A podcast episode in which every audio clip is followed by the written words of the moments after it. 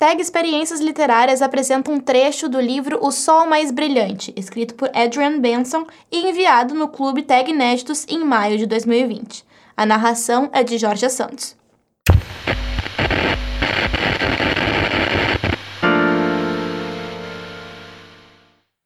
Uma das velhas mulheres cortou o cordão umbilical e passou o corpo minúsculo, escorregadio e quente para os braços de Leona.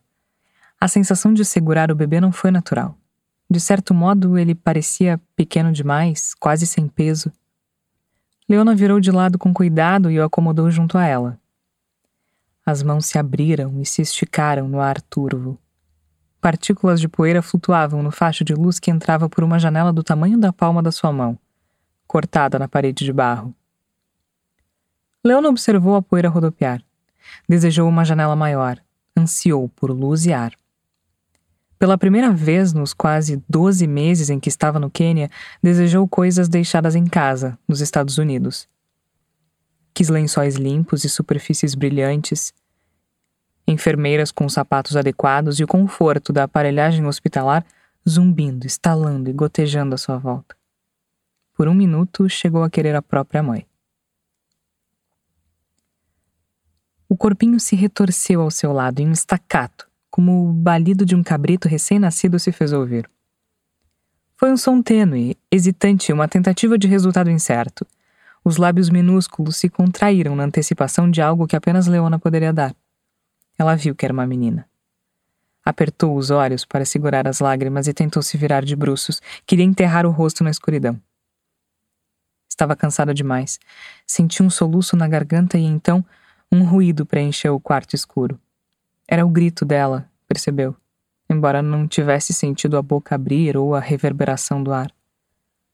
Ouviu apenas o lamento enchendo o espaço ao redor de si e viu Simi e as empregadas Massai erguerem a cabeça de repente e olharem para ela, depois se entreolharem preocupadas.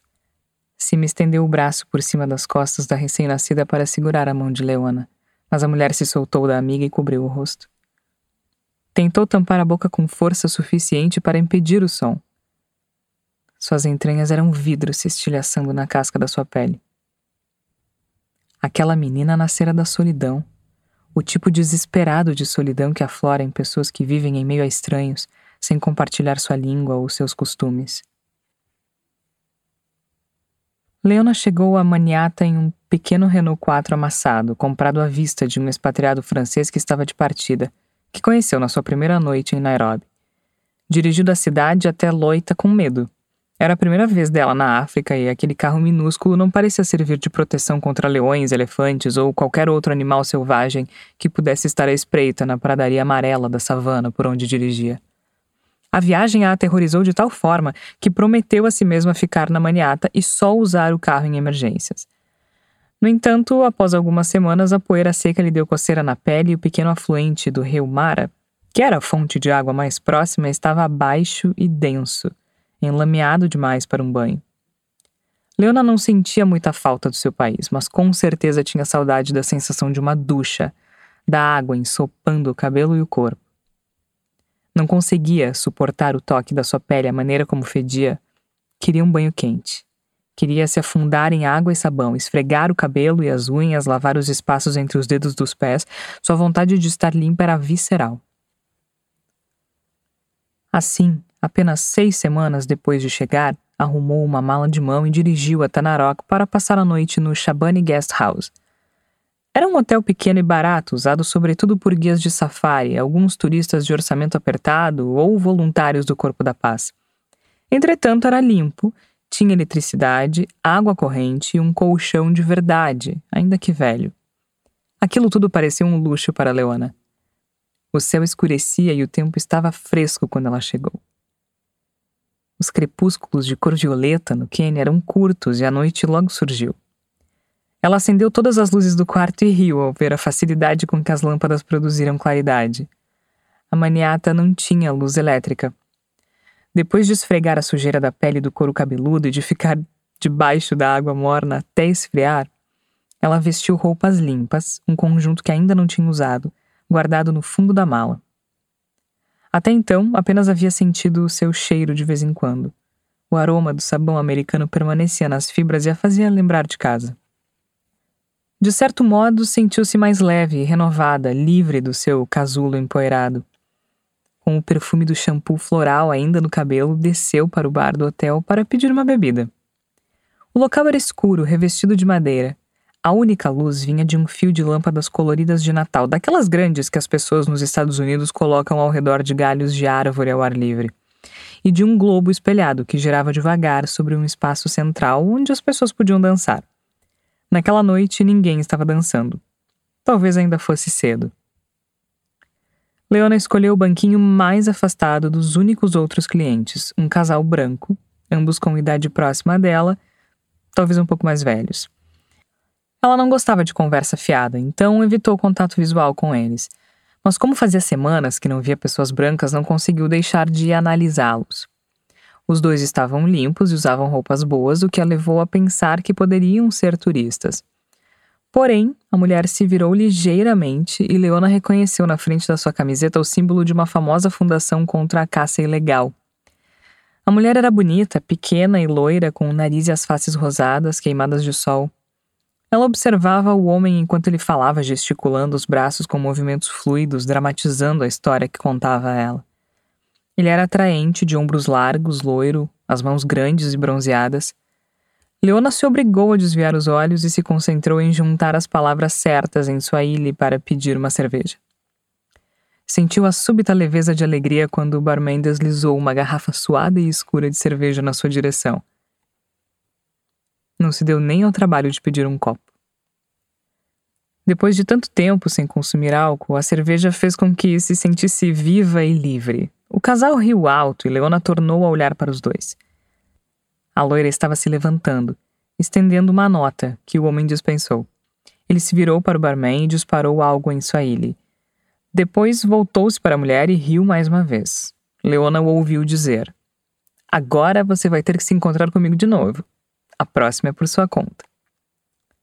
Leona percebeu o homem observando a mulher enquanto ela deixava o bar. Perguntou-se se alguém já teria olhado com tal intensidade. A meio caminho da segunda cerveja percebeu não se importar quando o homem loiro arrastou o banquinho para mais perto do dela e se ofereceu para pagar o próximo drink. Enquanto conversavam, a facilidade do inglês, depois de semanas e semanas de apenas um mar rudimentar, deixou Leona inebriada. Em geral reservada e quieta, ela quase se sentiu bêbada com as milhares de palavras que conseguia arrancar da cabeça e lançar por ali como confete. Você é um galinha, disse ela. Sua namorada mal saiu daqui. Sou, concordou ele, sorrindo. Mas você está enganada. Ela não é minha namorada. A gente se conheceu aqui hoje mesmo. Mas é uma mulher interessante. Trabalha contra a caça ilegal, proteção de elefantes. Deliberadamente, os dois evitaram nomes. Isso não veio à tona. No início, nomes não importavam, e de qualquer modo, após semanas como uma curiosidade entre os Maasai, Leona queria anonimato. Sendo antropóloga, precisava estudar, observar e fazer perguntas sempre. Agora, com aquele homem, queria manter as palavras, a curiosidade e a conversa em suspenso. Mais tarde, o álcool apagou o interesse por nomes e, na manhã seguinte, com o pensamento lento e dor de cabeça, Leona se sentiu exposta. Sexo não era uma novidade para ela. Tivera alguns namorados durante a faculdade e a pós-graduação, mas eles entraram e saíram da sua vida como fantasmas. No entanto, nunca dormira com alguém que acabara de conhecer e, sob a pressão da dor de cabeça e da náusea, sentiu vergonha. Teve vontade de sumir. Sexo era uma coisa tensa. Era difícil para ela se permitir isso, uma mescla desconcertante de prazer e medo. A respiração do homem ao seu lado era pesada e compassada, e foi preciso deslizar com cuidado para se desvencilhar do braço dele e deixar a cama. Achou as roupas e se vestiu rápido. Só que a porta rangeu quando foi aberta e ela escutou a voz dele, sonolenta e rouca. Vai sair sem se despedir? Tenho que voltar, sussurrou ela. Você quer dizer que tem que voltar para a cama? falou ele, dando tapinhas no lado vazio do colchão. Leona se virou e agarrou o trinco novamente, abrindo a porta. Depois de fechá-la com um estalido, atravessou o corredor às pressas até o próprio quarto e jogou na maleta o shampoo, a lâmina de depilação e as roupas do dia anterior. Tinha planejado passar mais um tempo em Narok. Queria que o hotel lavasse sua roupa, também gostaria de se dar ao luxo de um bom café da manhã. Tinha mudado de ideia, no entanto. Estava constrangida, detestava se sentir fora do controle e considerava um vexame ter permitido que isso acontecesse. Vivia segundo o mantra de que era melhor ficar sozinha. Menos dificuldade, menos complicações. Não queria ver aquele homem, nem encará-lo nos olhos de novo. Achava que veria ali o reflexo da vergonha que sentia. A rua do hotel estava quase deserta pela manhã, mas o ar já recendia a fumaça de lenha, massa frita e hortaliças podres. Abriu o porta-malas do carro e jogou a maleta lá dentro. É por minha causa ou você está fugindo para não pagar a conta do hotel? gritou alguém, e quando Leona se virou, lá estava ele, completamente vestido, os pés enfiados em botas desamarradas. Tenho que ir para Solai hoje, não posso adiar. Mas vou até a maniata assim que terminar aqui, eu encontro você. Leona sentiu o borbulho de terror no seu âmago. Era sempre assim. Mesmo na faculdade, na pós-graduação, o que mais a apavorava não era o sexo, mas o depois. A primeira vez em que consultou um terapeuta foi preciso apenas 30 minutos de conversa sobre o seu histórico para que lhe dissesse: Parece que você não é frígida, mas emocionalmente bloqueada. Ela nunca mais voltou para outra consulta. Não, respondeu. Não precisa se preocupar. Ela inspirou conscientemente. O pânico tornou a respiração curta. As paredes imaginárias que se fechavam à sua volta deixavam seus pulmões tensos e ineficazes. O homem estava parado, olhando para ela. Seus olhos estavam calmos e o rosto descontraído. Dava para sentir o cheiro, a pele quente e o hálito de sono dele. Não, eu quero, falou ele. Eu me diverti com você ontem à noite, não tem motivo para a gente não voltar a se ver, tem? Esse medo surgia toda vez que um homem queria conhecê-la. Sob aquele aspecto, ela não era normal. As outras mulheres da sua idade queriam namorar, casar. A ideia disparou um alarme na sua mente, sempre disparava. Podia compartilhar certa intimidade física, mas a noção de se permitir alguma coisa a mais, de ficar vulnerável de outra maneira, dividia em duas: desejo e repulsa. Queria ser normal e permitir que alguém a amasse, retribuir o amor mas o medo era muito grande e jamais tinha perdido. Leona não conseguiu olhar para o rosto dele ao responder. Em vez disso, desviou o olhar, fingindo observar um cão sarnento que rolava na poeira. Não estou interessada em um relacionamento. Era sua frase típica, já gasta de tanto uso. Especulou se aquilo parecia tão implausível para ele quanto para ela. E quem é que está falando em relacionamento? perguntou o homem, abrindo um sorriso que acelerou a pulsação dela. Só estou falando em ver você de novo, talvez repetir a nossa noite. O homem levantou as sobrancelhas sugestivamente. Estava flertando. Leona sentiu aquela dor oca, tão comum para ela em momentos assim. A dor de querer algo que a aterrorizava demais para lutar por ele. Eu tenho namorado, Aquilo sempre funcionava. Mesmo assim, ela não esperou para ver se a expressão dele tinha mudado ou se sua voz tinha endurecido com a compreensão. Virou-se, entrou no carro e bateu a porta. Talvez tenha ouvido ele chamando, mas não conseguiu ter certeza. Saiu o mais rápido possível em direção à maniata. Não olhou para trás. Não espiou pelo retrovisor para vê-lo parado ao lado da caminhonete, observando a partir. Não quis pensar em como se sentiria se ele de fato nunca aparecesse procurando por ela. Naquele momento, com a menininha ao seu lado na minúscula cabana de barro, Leona não tinha vontade de falar. Chorou de cansaço e terror, enquanto as mulheres negras se agachavam por perto, murmurando e passando os dedos ásperos pelos seus braços e pela cabeça da recém-nascida. Você precisa deixar ela mamar, disse a parteira Massai. A mulher estendeu o braço, levantou a camiseta de Leona, livrou o seu seio dolorido e o agarrou com firmeza, esfregando o mamilo na boca da sua filha. Agora está vazio, mas ela vai puxar o leite.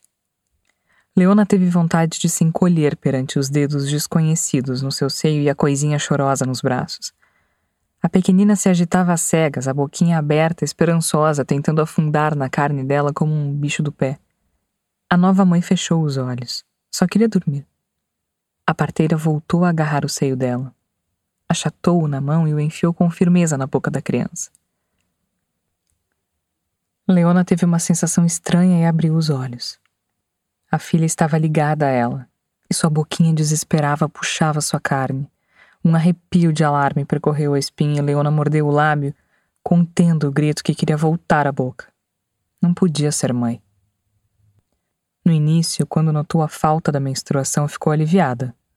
A função de encontrar água e privacidade suficientes para se lavar, isso sem falar em dirigir até Narok para comprar provisões, era algo que temia.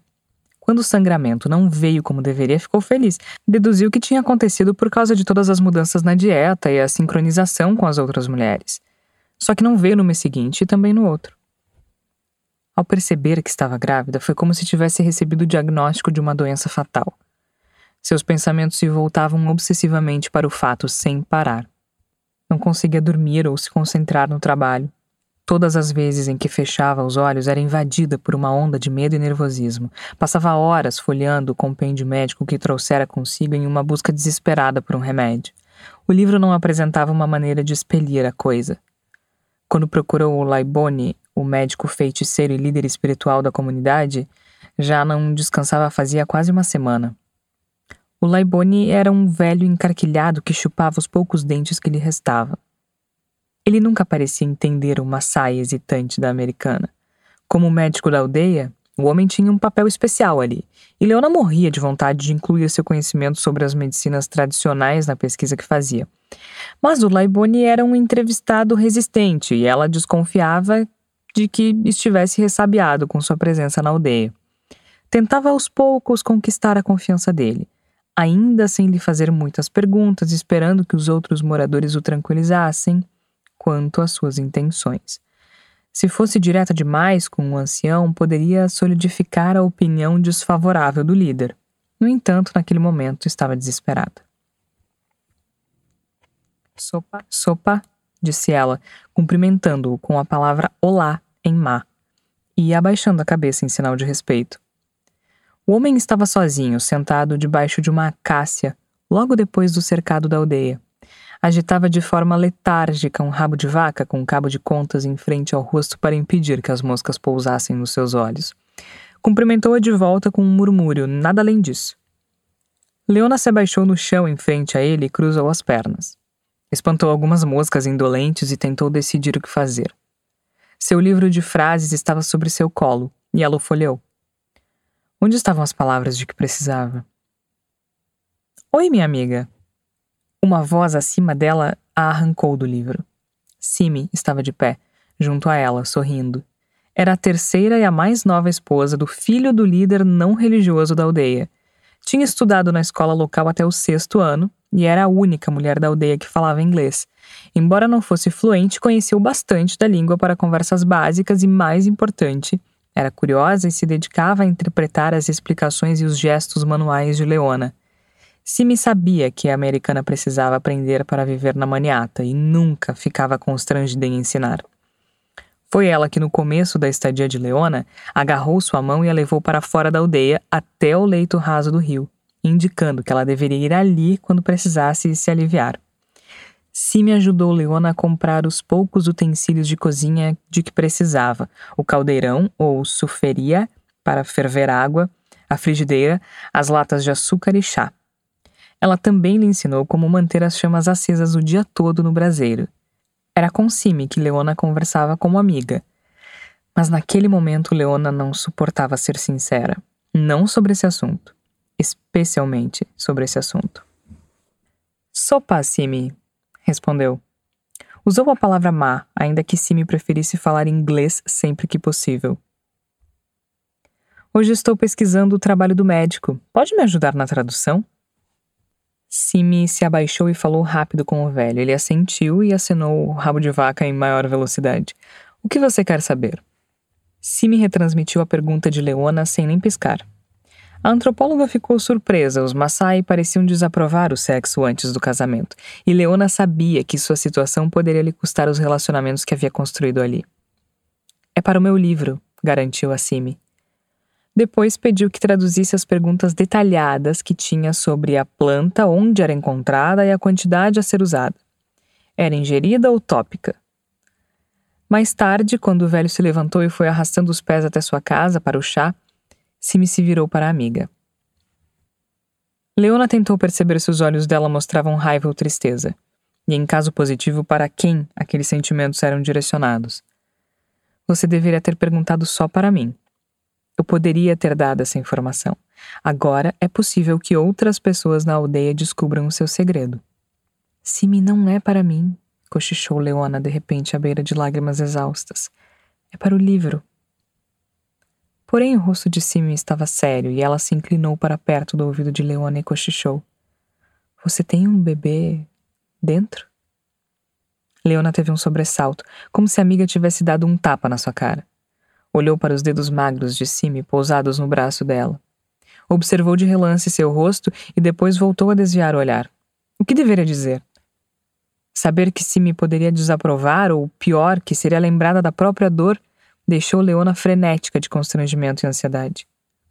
O homem, cochichou Simi, os olhos sérios e firmes, forçou você? Leona não conseguiu mais conter as lágrimas. Os olhos se encheram e ela os pressionou com a base das mãos. Eu sinto muito, Simi. Eu sinto muito mesmo. A americana considerou duas coisas. Não era aceitável que mulheres solteiras tivessem filhos fora do casamento e por causa desse tabu, seu status como estrangeira seria a única coisa a impedi-la de ser banida da comunidade. Pensou na situação precária da própria Simi. Casada havia três anos e sem filhos. Será que o desespero e a ironia da situação deixariam a mulher zangada? Era um risco. O trabalho de Leona ali estava indo bem e não suportaria a ideia de ir embora. Também não conseguiria alegar estupro, mas poderia mentir. Foi meu marido, falou Leona. Não era incomum as esposas Massai viverem longe. Você nunca me disse que era casada, declarou Simi. Ela falou em um tom tranquilo, mas para Leona pareceu uma corrente quente em meio à água fria. Simi sabia que ela não era casada. Sabia que o bebê não pertencia a ninguém. Mas não trairia o seu segredo. Seu marido deve ser um homem forte. Simi deu um sorrisinho triste. Está lá longe na América e mesmo assim consegue colocar um bebê em você? Simi, não posso ter esse filho. Leona procurou um motivo que a amiga pudesse entender, uma mentira que encobrisse uma verdade que ela jamais conseguiria entender de fato. Meu corpo não é bom, é, é perigoso para mim parir uma criança. Este era um motivo que uma Maasai acharia razoável, ao contrário do outro, da escolha feita por Leona de dormir com um estranho. Mais tarde, quando a aldeia estava em silêncio e escura, e a maioria das famílias tinha se acomodado em cabaninhas ao redor das fogueiras, Simi se esgueirou pela porta de Leona. Trazia uma sacola de plástico azul cheia de folhas. Encontrei isso perto do rio para você. Coloque algumas dentro, onde o bebê está. Em seguida saiu furtivamente. As folhas eram ásperas e desconfortáveis e Leona teve medo de que, de alguma maneira, elas a deixassem doente ou a envenenassem por sua estupidez. Porém, enfiou algumas dentro de si várias vezes por dia e esperou pelo alívio do sangue, o que nunca aconteceu. Em vez disso, seus seios começaram a doer, sentia bastante sede e o seu jeans foi ficando cada vez mais apertado. Era tarde demais. Pensou em dirigir até Nairobi e se internar em um hospital para o parto, mas era mais fácil forçar o esquecimento, e ela acabou perdendo conta dos dias. Havia trabalho a fazer ali. O ano tinha sido seco, assim como o anterior. Os Maasai em Loita estavam preocupados. Os bois e as cabras começavam a emagrecer. Alguns cabritinhos já tinham morrido, com as mães definhadas demais para produzir leite suficiente. Em épocas passadas, os Maasai eram livres para ir aonde quer que houvesse pasto bom. Em tempos de seca, levavam seus rebanhos a quase 300 quilômetros de distância, para Nyeri, no Planalto Central, onde o pasto permanecia verde e as chuvas eram mais comuns. No entanto, sob o regime britânico, o governo limitou seus movimentos e, com os colonos estabelecendo suas fazendas, a terra Maasai ficou ainda menor. O fim do modo de vida tradicional dos Maasai foram as reservas de vida selvagem. Na década de 1970, alegando a necessidade de terras e de conservação da natureza, grandes faixas do território Maasai foram designadas como áreas de proteção, e a pastagem foi proibida. O foco do trabalho de Leona estava na descoberta e mitigação dos efeitos restritivos impostos pelo governo ao povo tradicionalmente nômade do oeste do Quênia – ela imaginava que se conseguisse provar que a cultura Maasai estava mudando e que essas mudanças impactariam de modo negativo todo o país, poderia argumentar que o governo deveria permitir maior mobilidade aos Maasai, que teriam mais chances de manter seus rebanhos saudáveis e assim de sobreviver. Seu estudo era fundamental, caso de vida ou morte, e era dessa maneira que Leona o via. Sem a opção de outros pastos, essa cultura poderia desaparecer tão rápido e fácil quanto os rios e córregos da região. Não fazia ideia do estágio em que estava na gravidez. Pensar em quanto tempo havia se passado a deixava em pânico. Então se forçava a não pensar no assunto e menos ainda a fazer planos. Não havia consultado um médico ou feito exames, passou os meses tentando ignorar a barriga que só crescia forçando os pensamentos sobre o futuro a deixarem sua mente. Sentiu-se doente quando os movimentos começaram. Os puxões e deslizamentos das suas entranhas pareciam um castigo. Observou Simi vendo-a crescer e, quando a deixou pôr a mão na barriga que se mexia, desejou fervorosamente que os papéis estivessem invertidos. Depois de um tempo, as outras mulheres à sua volta notaram, e foi um alívio. Ofereceram-se para ajudar a carregar a água e mandaram os próprios filhos buscar lenha para o fogo de Leona. E assim ficou estabelecido o silêncio, a ignorância forçada. Leona trabalhava sem parar, observando as pessoas ao redor e anotando tudo com cuidado. Os moradores da aldeia sabiam que ela estava ali para estudar sua cultura e seus costumes, para escrever sobre eles e talvez ajudá-los no problema das pastagens sabiam que sua pesquisa significava que ela os analisava e registrava o que via no caderno que sempre levava consigo, e que também fazia muitas perguntas. Leona começou a esboçar o que planejava transformar em livro um dia, um estudo acadêmico sobre a mudança das normas culturais dos Maasai de Loita, provocada por leis que limitavam sua herança nômade. Concentrou todos os esforços em olhar para fora e afastou o que acontecia dentro de si. Foi por esse motivo que sua filha nasceu à maneira dos bebês Maasai, na sombria Enkajijik, a cabaninha feita de galhos finos cobertos com barro e estrume. Apenas as brasas do fogo iluminaram o nascimento, e quando os olhos da criança se abriram, foi para um círculo brilhante de fumaça. O primeiro rosto que ela viu era negro e enrugado, enfeitado com cordões de contas costurados em tiras de couro. Os primeiros sons que ouviu foram os de mulheres ululando quatro vezes para comunicar à aldeia o nascimento de uma menina. Seus gritos ecoados pelos mugidos das vacas. Três dias após o nascimento, Leona estava encolhida na cama ao redor da criança. Ainda se sentia muito cansada. Deve ter cochilado porque o som de um motor de carro e os gritos de pessoas se cumprimentando do lado de fora invadiram seu sono. Ficou imóvel, esquecida de tudo por um instante, e se agarrou à sensação de paz. No momento em que reconheceu uma das vozes lá fora, isso acabou. Quando o homem alto e loiro abaixou os ombros e o pescoço para passar pela portinha, Leona não ficou totalmente surpresa. Se ele tivesse ouvido a história de uma americana que dera à luz, saberia de quem se tratava. Uma mulher branca tendo um bebê em uma aldeia Maasai seria um acontecimento. Não poderia ser outra pessoa. Mas Leona ficou chocada por ele ter vindo. Deduziu que o homem evitaria aprofundar o contato, fugiria à responsabilidade. Porém, lá estava ele e por um instante ela ficou calada e perplexa. Como você está? perguntou ele. Suas palavras inglesas, embora niveladas pelo sotaque britânico keniano, surpreenderam pela familiaridade. Leona tentou perceber na voz a reação dele ao nascimento, se estava zangado ou não.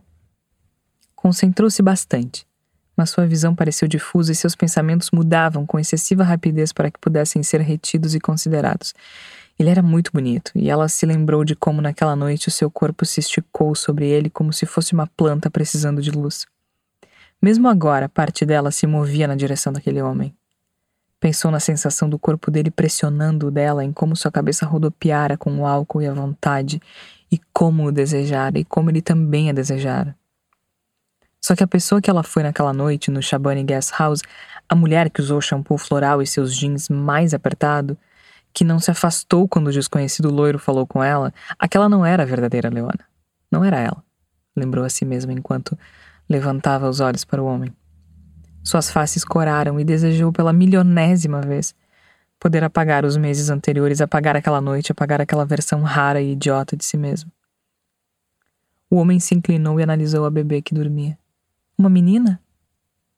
Sussurrou. e estendeu a mão, como se quisesse tocar na criança com as pontas dos dedos para verificar se ela era real. Mas parou antes que o indicador encostasse na face. Encarou Leona por um instante e desviou os olhos. Ela não conseguiu decifrá-lo. O homem dobrou seu corpo esguio e se ajoelhou no chão de terra, ao lado de onde ela estava deitada. Um leito suspenso de couro cru, esticado e seco para ficar rígido em uma estrutura de varas.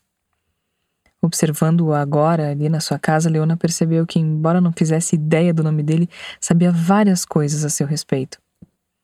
Ele havia crescido em uma fazenda de gado em Solai, perto da região dos Maasai, e tinha um conhecimento profundo sobre eles, uma fluência sobre seus costumes. Conhecia vários dos anciões da maniata de Leona. Fora isso que impressionara a antropóloga na noite em que se conheceram e despertado aquele desejo estranho. Ele fez com que ela se sentisse confortável. Assim, Leona não hesitou quando o rapaz pegou sua mão gentilmente, levou-a para fora do bar e pediu que o acompanhasse até o quarto. Ela gostou do seu cabelo loiro volumoso, dos braços bronzeados e descamados que a envolveram à noite, dos dedos largos e calejados, ásperos nos seus seios. Enquanto estava escuro e eles respiravam juntos, Leona se permitiu pensar em como poderia ser ter um homem para chamar de seu. Um que ela quisesse, com quem dormisse toda noite. Jamais desejara isso antes, mas sob a escuridão da noite a ideia era tão excitante quanto assustadora. Nas semanas depois do encontro, embora soubesse que havia sido clara com ele, talvez até de um jeito grosseiro, Leona se viu aguardando notícias nos dias quentes e parados não conseguiu se livrar da suspeita de que algo estava diferente. Nos finais de tarde dourados, quando o sol extraía cores do céu e deixava a paisagem suave e azul, ela percorria o horizonte em volta da maniata, esperando ver as nuvens de poeira que um Land Rover faria na estrada, se estivesse vindo, desabalado naquela direção. Detestou-se um pouco mais a cada dia, quando escurecia e ele não vinha e detestou por fazê-la ter esperança de que ignoraria a maneira como fora dispensado em Narok e iria atrás dela mesmo assim. As células que se multiplicavam no seu útero, a filha dele, não tinham nada a ver com os sentimentos confusos em relação ao homem em si. Era a dor costumeira de Leona, querer ser vista e amada, mas também ser incapaz de se permitir isso. Aceitava a solidão, gostava dela, mas havia a especulação ocasional. Como seria compartilhar a vida com um homem? Talvez com aquele homem. Qual seria a sensação de vê-lo e se permitir ser vista? Toda noite, quando ele não aparecia, a mulher acalentava sua decepção listando os motivos de ser melhor ficar sozinha. Conheceu-os decor e sabia que, por mais itens que listasse, havia apenas um motivo real: seu próprio medo. Isso fez com que também odiasse a si mesmo. A poeira se entranhou no seu cabelo e lhe deu coceira, mas ela não voltou para outra ducha em Naroca. Aprendeu a conviver com aquilo assim como os Maasai. Convenceu-se de que estava se adaptando à vida de uma antropóloga em campo. Quando entendeu que estava grávida, já havia passado muito do ponto em que algo poderia ser feito, e se sentiu paralisada demais para descobrir quem realmente era aquele homem e avisá-lo. Não conseguia imaginar a conversa que os dois teriam que ter ou as decisões que precisariam tomar. Era demais. Repetiu a si mesma sem parar que não queria se envolver com ninguém, preferia estar em um lugar onde todos fossem diferentes dela, onde pudesse restringir seus relacionamentos e ser apenas uma observadora. O homem, o pai da criança, não admitiria que ela se limitasse. Exigiria mais do que Leona sentia que saberia dar, mais do que queria dar. Intimidade era algo arriscado. Agora lá estava ele uma maçaia agachada nas sombras ao lado das fracas brasas da fogueira estendeu a ele uma caneca esmaltada e lascada de chai. O homem aceitou e agradeceu em má. Parecia bastante relaxado, até mesmo feliz em estar ali. Leona ficou aliviada por e ter ido até o rio. Com certeza ela teria notado seu desconforto. Com certeza encaixaria as peças do quebra-cabeça. E depois? De repente, Leona sentiu uma raiva queimando no peito. Ali estava outro homem que tinha entrado sem permissão na sua vida, acomodando-se no seu espaço sem se preocupar se ela queria ali ou não. Você ia me contar? perguntou ele. Leona fechou os olhos com força. Respondeu em má. Vá embora. Ela não é sua filha. Isso é mentira e nós dois sabemos. Ele fez uma pausa, depois falou tão baixinho que Leona mal conseguiu ouvir. Eu mesmo não tive um bom pai, mas acho que gostaria de tentar ser um. Sua voz vacilou de leve. Você pode querer ou não um homem na sua vida, mas a menina merece um pai na dela. Você teve um pai de merda? Bom, eu também, respondeu. O que leva você a pensar que seria melhor? Ela viu o homem se encolher. Sua expressão endureceu. Percebeu que tinha tocado um ponto fraco que o machucara. Não ficou feliz com isso, mas sentiu uma mudança na sua atitude e ficou aliviada. Se fosse preciso ferir os sentimentos do homem para que ele a deixasse em paz, que fosse. Para sua surpresa, ele tornou a falar. Me dê uma chance de ser um pai melhor do que o meu ou, ao que parece, do que o seu. Ela se sentiu encurralada, sufocada. Por que ele não ia embora? Como um animal em uma armadilha, foi com força a isca. A última coisa que essa menina precisa é de um pai. Não contei porque não queria que você soubesse, porque não quero que ela sofra uma infância terrível como aconteceu comigo, e não vai me fazer mudar de ideia.